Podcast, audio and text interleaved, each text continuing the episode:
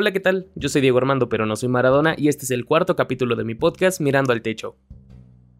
Hey, ¿cómo están? Bienvenidos a este nuevo capítulo. Ya dos semanas sin haberlos visto prácticamente. No subí episodio la semana anterior porque tenía que hacer demasiada tarea, así que pues dije, ok, voy a descansar esta semana y la que viene pues vamos a hacer el cuarto capítulo. Así que pues aquí estoy. ¿Cómo están? Han pasado varias cosillas entre estas dos semanas. Primeramente me vacuné. Ya tengo por fin la primera dosis de la vacuna. Me tocó a mí la Sputnik, la vacuna rusa. Y la verdad quiero decir que me sentí bien mal. Me sentí como cuando me empezó a dar COVID, porque sí, efectivamente me, me había dado COVID. Y les voy a contar aquí rapidísimo cómo me dio COVID. Soy una persona que no sale mucho, que la mayoría del tiempo se la pasa en su casa, en su, en su cuarto, más, más exactamente. Pero pues un día decidí salir con mi papá. Yo no vivo con mi papá, pero pues decidí salir a verlo porque me invitó a comer y en ese tiempo yo estaba aquí solito en mi casa y pues no tenía comida, así que dije, ok, comida gratis. Así que fui a verlo y pues para mi mala fortuna, la única vez que salí por algo que no fuera necesario, pues me dio COVID. Así que pues chavos no salgan, ni aunque crean que van a estar seguros, porque pues no. Me dio COVID, estuve como un mes completo, en completa cuarentena en mi cuarto, no salía para hacer otra cosa que ir al baño. Estuve comiendo, viví en mi cuarto por un mes, me salió barba, ya me rasuré al fin, de hecho me rasuré el día de ayer y es algo bien, bien cagado, como después de un tiempo, porque estuve casi unos tres meses con barba y, me siento muy raro ahora que no tengo ni el bigote, pero eso será tema tal vez, no sé, tal vez ni siquiera lo vuelva a tocar. El chiste es que se siente raro rasurarse. A lo que voy es que ya tengo por fin la primera dosis de la vacuna. Y pues nada, siento que es nada más como que una protección extra porque yo de por sí soy una persona que no suele salir muy a menudo, así que eh, estoy nada más aquí seguro, pero pues ya estoy seguro estando en mi casa, así que da igual. Pero bueno, también les quería comentar un poco de cómo estuvo el tema de mi vacuna. Porque hagan de cuenta que está, está bien raro cómo, cómo organizaron las vacunas aquí en la ciudad de Puebla. Porque siento que el sur de la ciudad en serio es una zona con mucha gente, demasiada. O sea, no sé, una colonia del sur podría bien ser un municipio. Hay demasiada gente, incluso son lugares súper concurridos, con muchos negocios. Y pues, claro, cuando hablo de muchos negocios es que pues, eh, eh, en cierto modo puedo decir que vivo como que en la zona culera de Puebla, por algo, por, ah, por decir algo, pero pues es más como vivir en un municipio. O sea, es nada, nada, nada igual al centro de la ciudad. Pero el chiste es que hay demasiada, demasiada gente. E, y, nada más nos dan, ¿cómo se llama? Un lugar aquí para vacunarnos, que es en un hospital que está como unos 10, 15 minutos de mi casa. Cuando yo decidí ir a vacunarme, que en teoría a mí me tocaba en ese hospital, yo fui y para mi sorpresa, la fila era enorme. Hagan de cuenta que ese hospital está en una manzana que tal vez será, no sé, de diámetro o no sé, por calle serán tal vez unos 3 kilómetros o más. Yo creo que 3 kilómetros incluso se queda corto.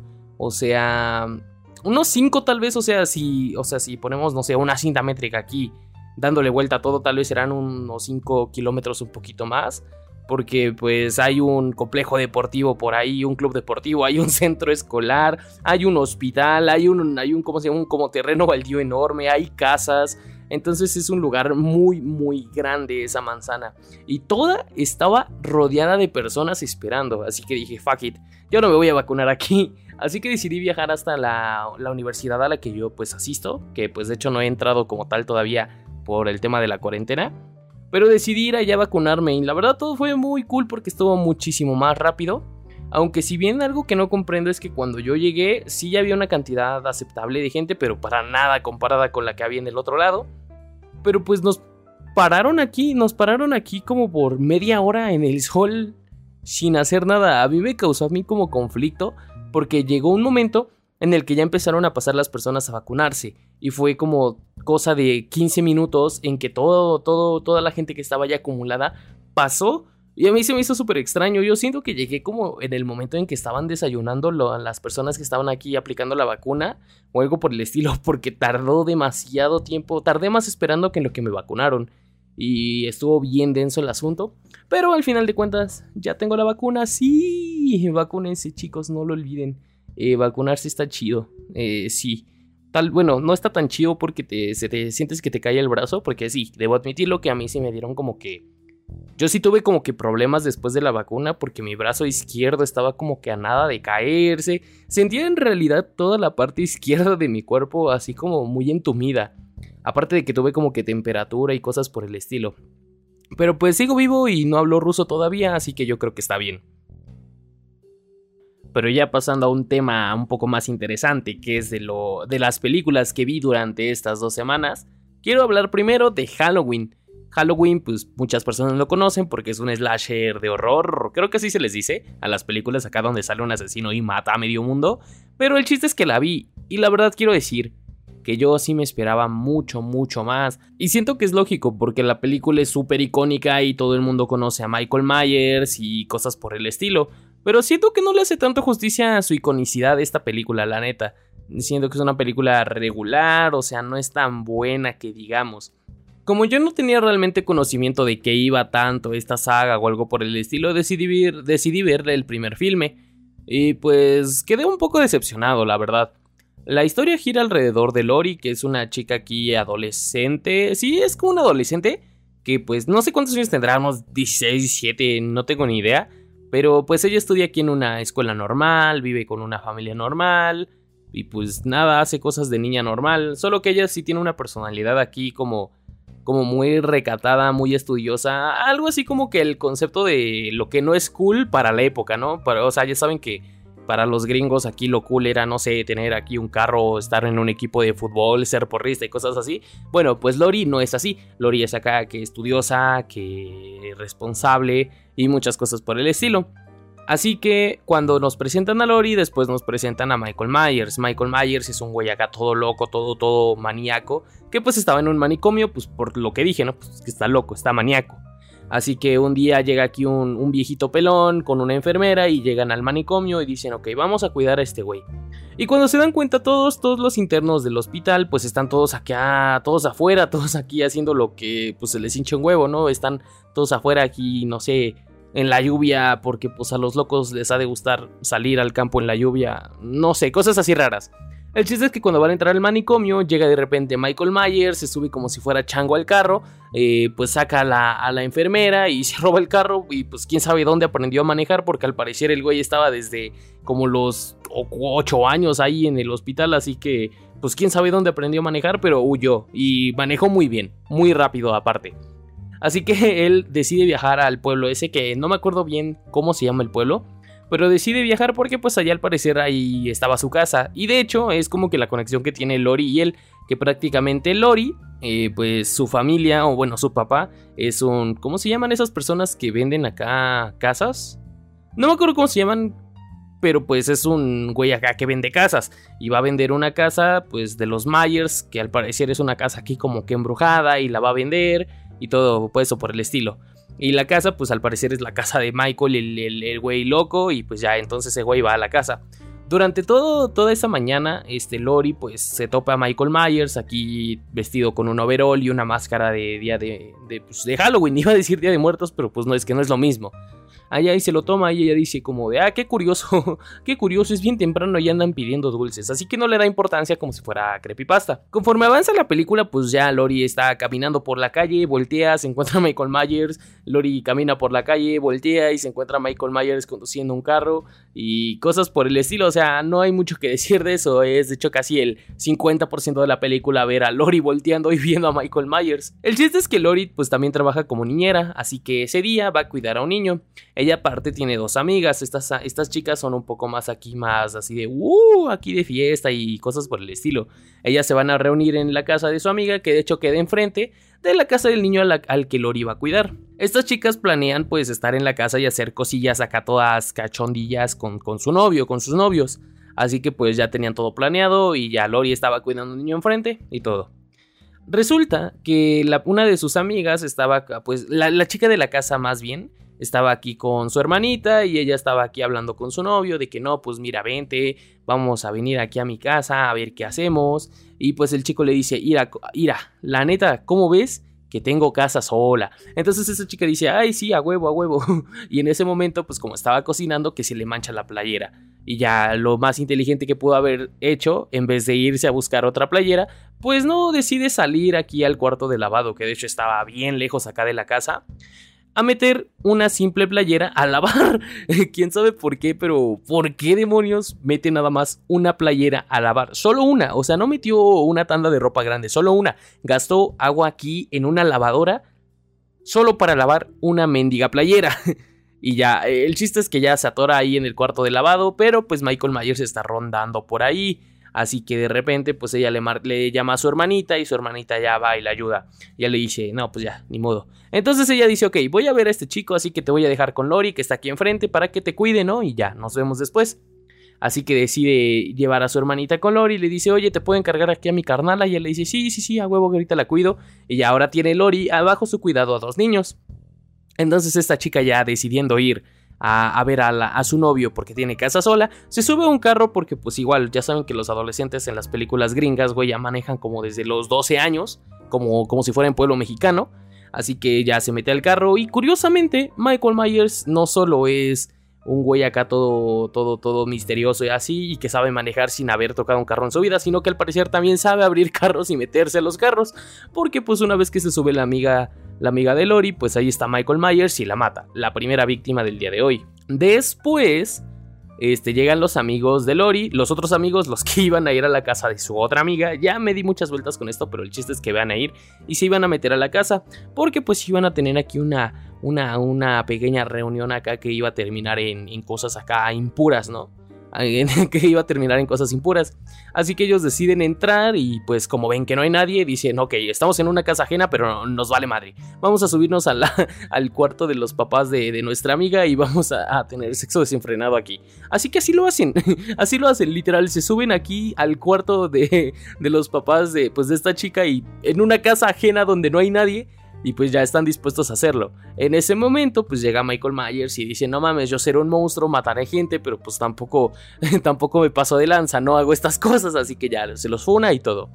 La cosa es que mientras Lori estaba cuidando a, los dos chicos, a los dos niños, le marca por teléfono el novio pues, de la chica que se murió primero. Esta le dice, oye, pues no sabes dónde está, es que ya marqué su casa, pero pues no la encuentro.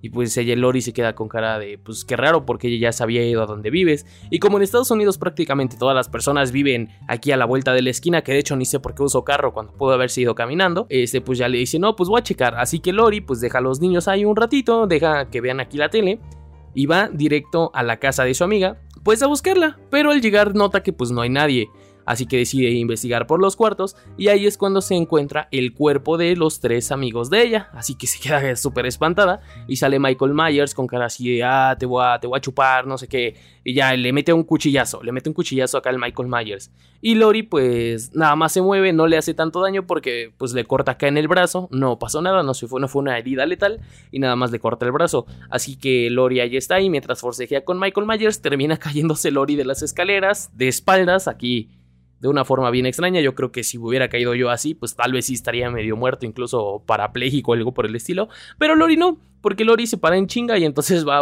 corriendo a buscar ayuda. Va a una casa, le dice, no, no, no hay dulces, sáquese, sáquese, no hay dulces. Entonces nadie le hace caso. Así que lo más inteligente que tiene Lori por hacer es meterse a la casa donde están los dos niños que están cuidando para llevar a un asesino ahí. Así que entonces se mete, los va a meter a un cuarto y le dice, no salgan, no salgan y lo primero que hace pues es acostarse en un sillón. Y ahora mágicamente vemos como Michael Myers pues ya está dentro de la habitación con ella y Lori pues como tenía cerca unas, unas tijeras pues agarra y se las clava en el ojo y fin, lo termina matando. Ya entonces sube a ver aquí a los niños y se da cuenta de que Michael Myers pues no estaba tan muerto que digamos porque la vuelve a perseguir, así que se va a esconder a un ropero y ahí es cuando Michael Myers llega, destruye el ropero y quiere entrar pero pues no puede. Y Lori agarra como que un alambre acá de, un gancho una arma súper letal y, se la clava. Y ya y medio, medio lo estunea, medio lo, lo, mata y le quita el cuchillo y ya se lo clava. Y ahora sí, ya está muerto, no puede revivir, no puede revivir, ya, ya pues ya un cuchillo acá en el pecho, uno acá en el ojo y luego un piquete acá de gancho, pues ya, suficiente. Así que le dice a los niños que se vayan corriendo, que, que busquen ayuda. Y mientras Lori está en eso, pues Michael Myers vuelve a despertar. Y entonces como de, what the fuck, hermano, este cabrón no se muere. Y, se, y ya se la va a chingar, va, se le acerca, la quiere ahorcar y todo eso. Y en ese, llega, en ese momento llega el psiquiatra, pues al que se le escapó Michael, con una fusca y le mete cinco balazos, se cae de un ¿cómo se llama? De un balcón y pues ya, ahí, hasta ahí quedó Michael Myers. O al menos eso era lo que querían que nosotros pensáramos. Porque pues Michael Myers revive nuevamente porque ese güey quién sabe qué trae, que, que está todo loco. y así termina la película realmente con una Lori acá toda, toda loca ya, toda pobrecita ya desquiciada. Y Michael Myers ahí tirado. y la verdad no he visto la de Halloween 2, pero pues me vi un resumen acá del Fede Lobo. Y puedo decir que está bien chistoso porque pues la segunda parte es aquí de Lori estando acá en un en el hospital mientras está toda herida por lo que pasó con Michael Myers y Michael Myers despertando y buscando a Lori y al final pues llega otra vez el viejito este y explotan cosas. Y Michael Myers vuelve a revivir, como por unas nueve películas más. Pero la otra película que sí vi fue la de Halloween Kills, que es prácticamente la más reciente, que es como secuela directa de Halloween del 2018. Y al parecer, esa tampoco la he visto, curiosamente, pero al parecer Halloween del 2018 es secuela de la primera película. O sea, omitiendo todas como las ocho películas que hay antes de esa, es una secuela directa de la primera. Así que en Halloween Kills, ¿qué pasa? Hay como que una reunión aquí entre los sobrevivientes de, de la masacre que hubo pues e, ese, esa vez de Halloween en la que Michael Myers pues se funó un chingo. Y pues ya están todos aquí como que en un bar así de, uh, uh, así, sí, fiesta, Michael Myers ya se murió. Pero pues no, adivinen qué, pues porque este cabrón no se muere. Así que el güey de repente revive, lo ven en las noticias y empieza aquí a funar gente. No quiero ahondar tanto en, en esta película porque se me hizo la verdad un poco chavilla. Me gustó más que la primera, sí, pero pues igual eh, siento la primera la verdad me disgustó demasiado, se me hizo muy aburrida y a pesar de que no dura mucho, se me hizo aquí como que muy, muy me, no, no le vi mucho caso. Pero la segunda sí está un poquillo más entretenida porque al menos aquí hay mucha muerte y destrucción. Como pues llega Michael Myers, se fue a dos viejitos, luego llega Michael Myers, se fue a, creo que se fue a un niño o algo por el estilo. El chiste es que la escena que no voy a olvidar es que hay un momento en que los sobrevivientes se meten a un carro, se meten a un carro y pues van a buscar a Michael Myers aquí porque ya están todos hartos acá y se lo van a chingar, se lo van a aquí como vecino vigilante linchando rateros, así le van a hacer. Así que llegan en un carro, y lo buscan, lo encuentran en un parque y ya se lo van a chingar y de repente pues Nel, porque el Michael Myers es todo loco, mata a una señora, luego mata a un señor y luego una chica aquí le va a disparar, tiene el arma y Michael Myers está dentro del carro, así que ella le va a disparar, pero Michael Myers curiosamente a todos los matan de una forma bien cagada, ¿no? Pero pues este, a esta chica más, porque prácticamente lo que hace es empujar la puerta, la puerta le pega en las manos de la chica, la chica voltea sus manos hacia ella y solita dispara. Así que como que Michael Myers provoca que la chica se suicida aquí bien curiosamente. Pero prácticamente esta película va de que a, a, Lori la atacó Michael Myers, entonces ya está en el hospital y hay como que una histeria colectiva porque todos quieren matar a Michael Myers. Llega un punto en que incluso terminan como que ejecutando a un señor que creían que era él, pero pues no, no era él, era un loquito nada más que andaba por ahí, por la calle, todo, todo contento. Así que Lori pues está aquí como que perturbada de que ya vio que mataron a un güey que no era y que lo mataron en teoría por su culpa porque ya dice que es él. Llegando al punto que pues vemos a la hija de Lori acá toda, toda con ganas de funarse al Michael Myers. Y llega un momento, al final de la película, entre como 40 cabrones, literal se agarran a madrazos a Michael Myers. Le meten plomazos, le dan batazos y lo agarran a madrazos, así bien cabrón. Así literal como linchamiento acá en Colonia Popular Poblana. Y ya, está tirado, ya no hay forma de que reviva. ¿Por qué reviviría el cabrón? pues Nel, carnal, Nel, porque si revive el pinche Michael Myers, vuelve a revivir y ahora sí, ya que todos estaban aquí todos felices pensando que ya lo habían matado, pues que se chinga a todos y que se chinga la hija de Lori. Y así termina la película y fue como de, what the acabo de ver. Se me hizo muy curioso porque la verdad yo no, nunca había tenido un acercamiento a la saga de películas de Halloween, nunca las había visto y mucho menos sabía bien de qué trataban, solo ubicaba aquí a Michael Myers. Pero pues siento que cumple la última película con lo que es un slasher de terror, ¿no? O sea, tú vas a ver un slasher de terror pues porque quieres ver sangre, quieres ver aquí partes cercenadas. Y pues creo que eso, con eso cumple, con eso cumple la película. Aunque no es como que una película tan memorable o aquí tan, uh, que digamos, pero pues cumple con lo suyo. Por otro lado, también me puse a ver el libro de la vida. Qué peliculón que es. Recientemente Netflix sacó una serie acá de Jorge Gutiérrez este, que se llama Maya y los Tres, es una serie de animación y que es muy buena, ya la vi, pero pues no les voy a hablar de esto porque tengo la idea de hacer un video bien para YouTube, eh, dando mi reseña, mi opinión sobre esta película y pues pienso sacarlo el viernes, así que ya saben, pueden ir a checar en YouTube el viernes de esta semana por si gustan aquí la reseña de Maya y los Tres. Pero hablando del libro de la vida, quiero decir que neta, neta, es, en mi opinión, muy buena. Hablando un poquito de esto también, de, sobre la serie de Maya y los Tres, la animación de Maya y los Tres es infinitamente superior a la del libro de la vida. O sea, superó muchísimo. Esa animación mexicana cabe destacar. Tiene mucho que ver este de Jorge Gutiérrez y Sandra Equigua en la animación y todo eso. Pero sí hay una diferencia notoria entre el libro de la vida y Maya y los tres. Nada más quería hacer como que este apuntado. Pero pues ya, no, no, es más no es más relevante que eso. Por otro lado, lo que yo estaba diciendo es que el libro de la vida le da en su madre a Coco porque pues la neta sí está chido. en mi opinión, sí. O sea, es un trabajo hecho por mexicanos porque pues el mismo Jorge Gutiérrez y Sandra Equigua tienen mucho que ver. Es más como que un trabajo hecho por latinoamericanos, porque también este de Gustavo Santaloaya, el güey que le ha hecho, le ha compuesto canciones aquí. Bueno, no es compuesto, es productor musical, que ha producido aquí el álbum a Café álbumes a Café Tacuba y a bandas de las que no me acuerdo ahorita, incluso a varias películas famosas como no sé, Diarios de motocicleta o la de la de ¿cómo se llama? donde salía Heath Ledger. Heath Ledger, el, el guasón acá, pero pues era gay. Ah, la de, la de las montañas, esa, eh, Secreto en la montaña. También participó en esa, en esa película Gustavo Santaloya con la, como la musicalización. Y de hecho también participa en Maya y los tres, pues él es el creador de la música y todo. El chiste es que el libro de la vida, por si no la han visto, watchen, la, la neta está muy, pero muy buena. Está en Disney Plus. Yo les diría que la busquen pirata, porque yo como que soy medio hater de Disney, la neta, que chinga su madre Disney y su pinche apropiación cultural. Pero el punto es que les voy a, narrar aquí el libro de la vida, porque es un peliculón. La historia gira en torno a Manolo, un pendejo y, y, la otra niña que no me acuerdo justamente ahorita cómo se llama. Creo que se llama Lupita o María. Creo que es María, es María si no me equivoco. Y del otro niño sí ya no me acuerdo. Y de hecho la vi ayer, curiosamente.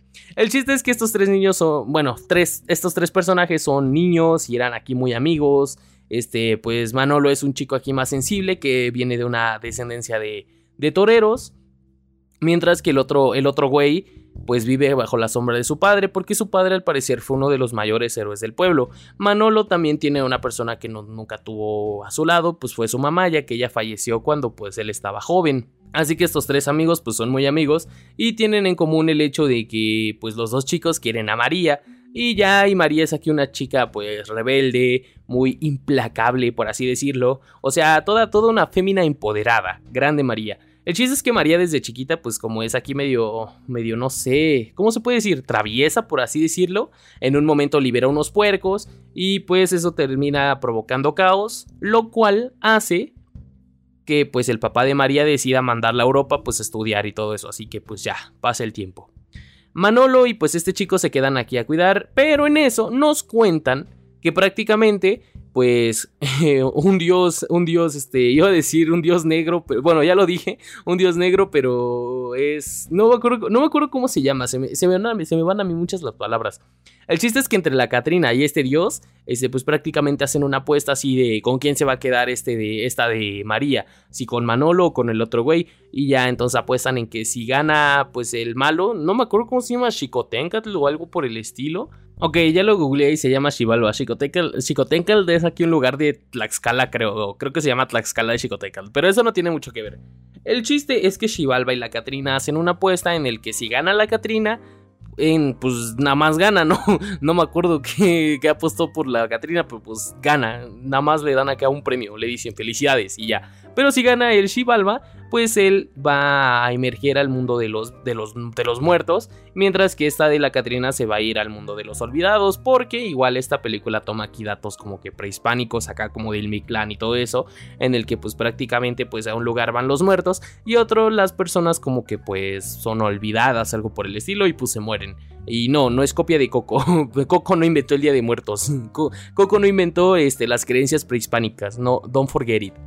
Así que ya, empieza esta, esta, este, este dilema en el que pues está la apuesta, está Manolo y el otro niño que de hecho ya me acordé y se llama Joaquín, pues, pues ahora sí que peleando por el amor de María. Pero antes, Xibalba, como es un güey acá bien maloso, pues hace, le da una medallita a Joaquín, pues prácticamente para que ese güey sea invencible, o sea, en todo sentido, o sea, este güey lo apuñalas, no le pasa nada porque tiene esa medallita. Así que conforme pasa el tiempo, pues Joaquín se va de viaje y se vuelve todo un héroe. Aquí, no sé, destruye a Osama Bin Laden, le gana le gana aquí a Al Qaeda y cosas por el estilo, y ya regresa a su pueblo tiempo después. Mientras tanto, lo que pasó en la vida de Manolo es que pues su familia, bueno, su papá fue el que le dijo, no, pues es que tienes que ser torero y lo crió prácticamente para que sea un, un torero, un torero, iba a decir corredor de toros, pero creo que no era nada que ver. El chiste es que lo cría para ser un torero, sin embargo, a Manolo lo que le llama es la música.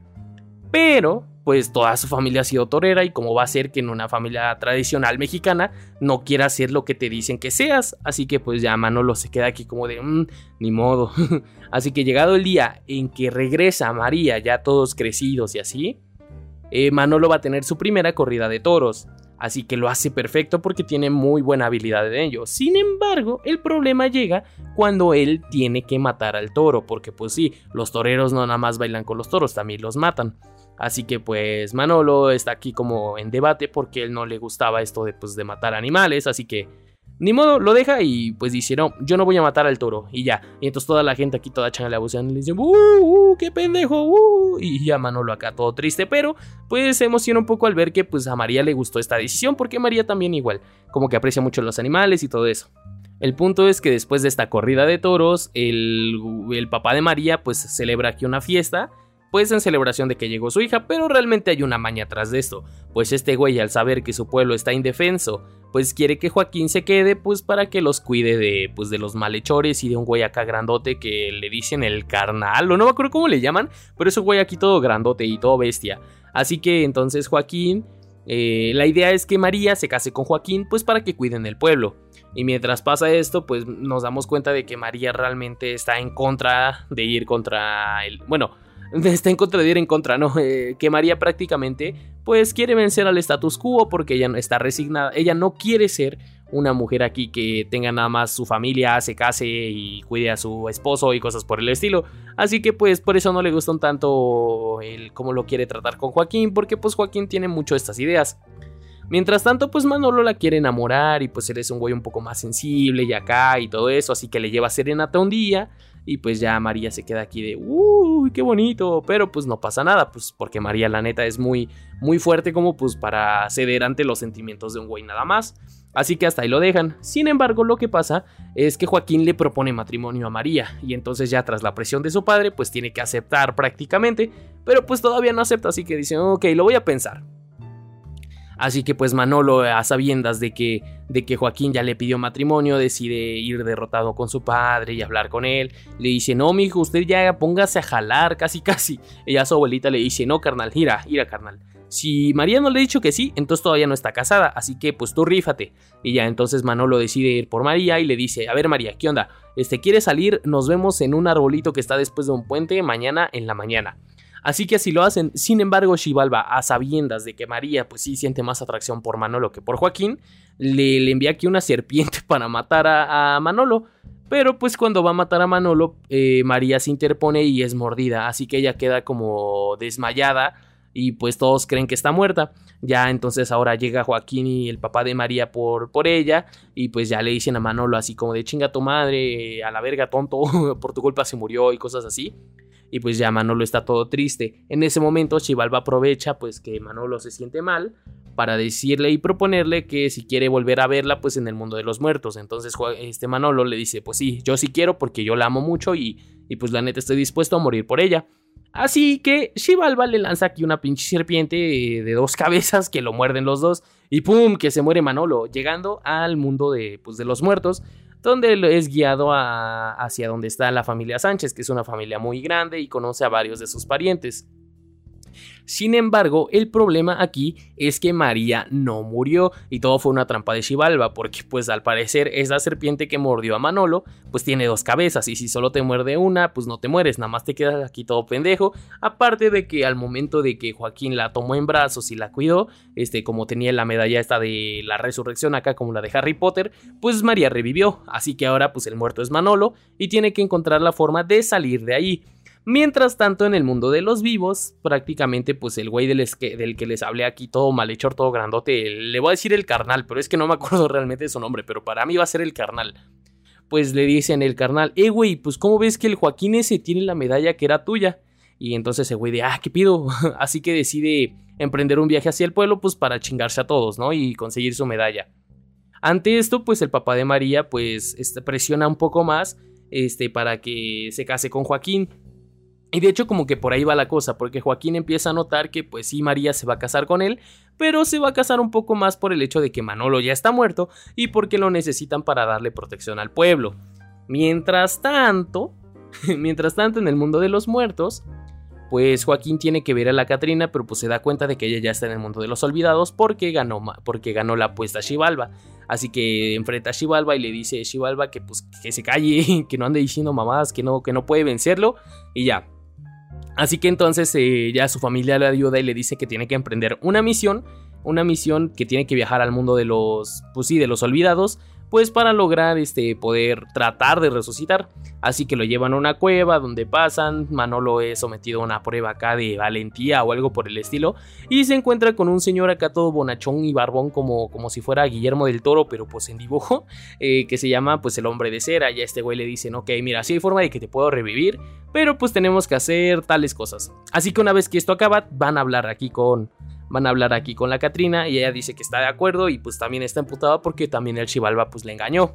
Una vez llegado Chivalba, todos se acuerdan de que puede revivir Manolo si tiene, si pasa una prueba que, si gana una apuesta, o sea, si pasa una prueba que le va a poner Chivalba.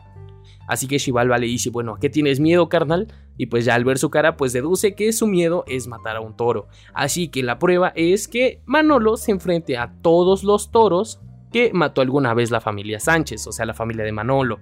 Así que mientras, así que mientras está aquí en el dilema Manolo de enfrentarlos, es muy bueno, tiene mucha habilidad y todo, pero llega un momento en que logra someter al toro y ahora va la parte más difícil, que es matar al toro. En ese momento se le cae la espada, se le cae una guitarra y pues es como de, ok, ¿qué voy a hacer? Y Manolo pues se ve en el reflejo de la espada y pues él sabe que él no es así, él no quiere ser un torero, por lo que mejor agarra su guitarra y canta una canción aquí bien bonita, bien épica, pues prácticamente para pedirle perdón al toro, pues por todo el daño que le hizo la familia Sánchez.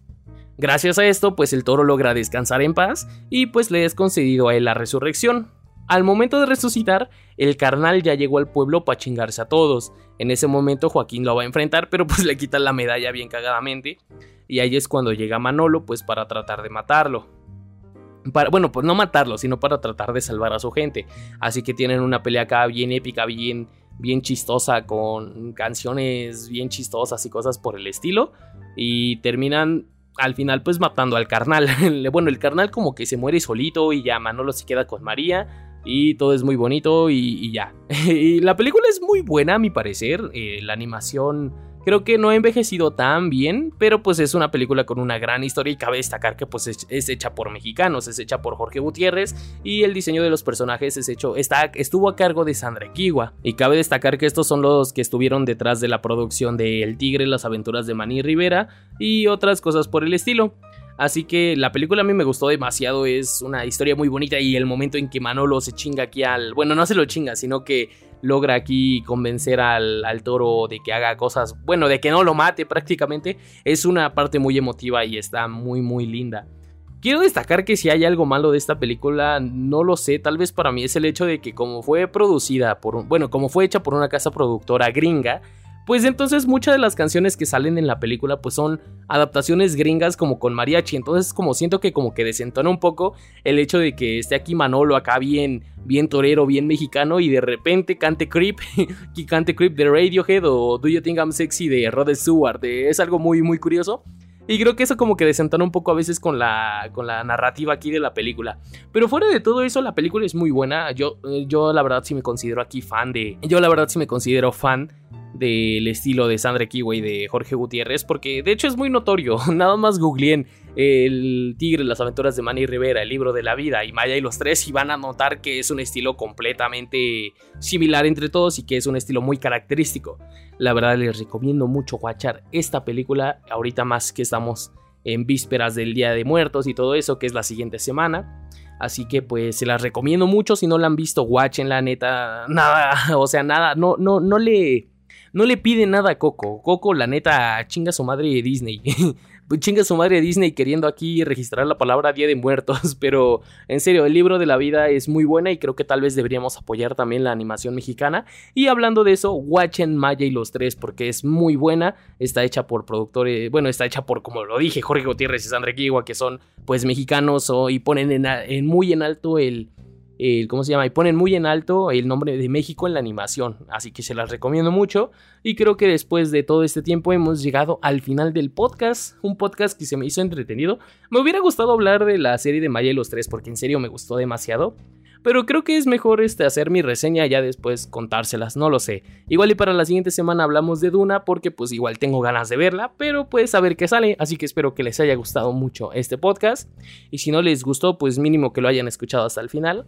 Les agradezco en serio muchísimo a los que llegaron a esta parte del podcast y todo eso. Y también a los que suben acá sus historias escuchándolo o cosas por el estilo, porque neta no saben cómo me apoyan. Sí, cómo, me apoyan, sí, cómo, cómo me... Igual me siento muy feliz cuando lo hacen, así que se los agradezco mucho y espero que tengan una muy linda semana. Gracias por haber escuchado este podcast que se llama Mirando al Techo. Yo soy Diego Armando, pero no soy Maradona y les mando un fuerte abrazo. Bye.